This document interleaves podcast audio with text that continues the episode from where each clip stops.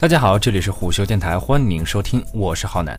三月的最后一天，阿里巴巴文化娱乐集团举行短视频战略暨新土豆发布会，宣布土豆全面转型为短视频平台，专注 PUGC 内容，由阿里巴巴文化娱乐集团移动事业群总裁何小鹏兼任总裁。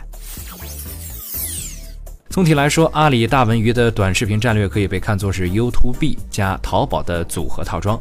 二零一二年三月，优酷、土豆两家视频巨头合作。二零一五年十月，阿里收购土豆。自合并之后，优酷、土豆一直没有明显的差异化运营。土豆网的内容策略也仅是定位年轻人而已，未免有些大材小用。阿里巴巴文化娱乐集团大优酷事业群总裁杨伟东在采访中透露，优酷很难兼顾短视频与长视频内容。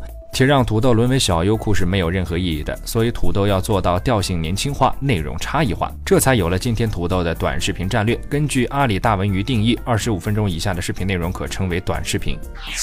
此前，土豆、五六网等视频网站都曾想尝试走 U to B 模式，但因为 UGC 视频水平、平台资金、技术限制未能走通，反而集体走向内容生产中心制的版权内容大战。如今时机成熟，又有整个阿里文娱的协同，土豆重提短视频计划显得十分合适。土豆重新定位后，优酷土豆可以形成差异化内容策略。优酷主攻长视频，以长视频带动短视频流量，关注综艺、动漫、剧集、音乐；土豆主攻短视频，短视频也可以聚。成大内容，关注生活、时尚、资讯。何小鹏认为，短视频的爆发体现在前年底的海外和去年底的中国。如今，短视频已经经历了早期发展，但仍未达到内容峰值，因此土豆入场并不晚。在土豆的短视频战略中，土豆推出价值二十亿现金的大鱼计划，是针对 MCN 机构推出了业内独创的对赌激励模式。大鱼计划由大鱼奖金、广告分成、大鱼合伙人三部分组成，其中大鱼奖金以每月一万元奖励两千名垂直品类优秀内容创作者。广告分成方面，创作者则可同时享有土豆、UC、优酷三大平台分成效益。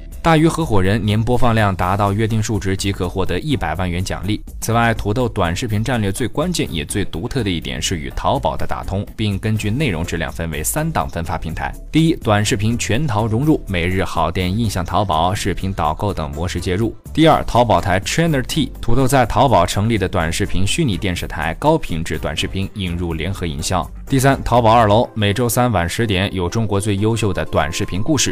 好了，以上就是我们今天节目的全部内容，欢迎订阅收听，下期见。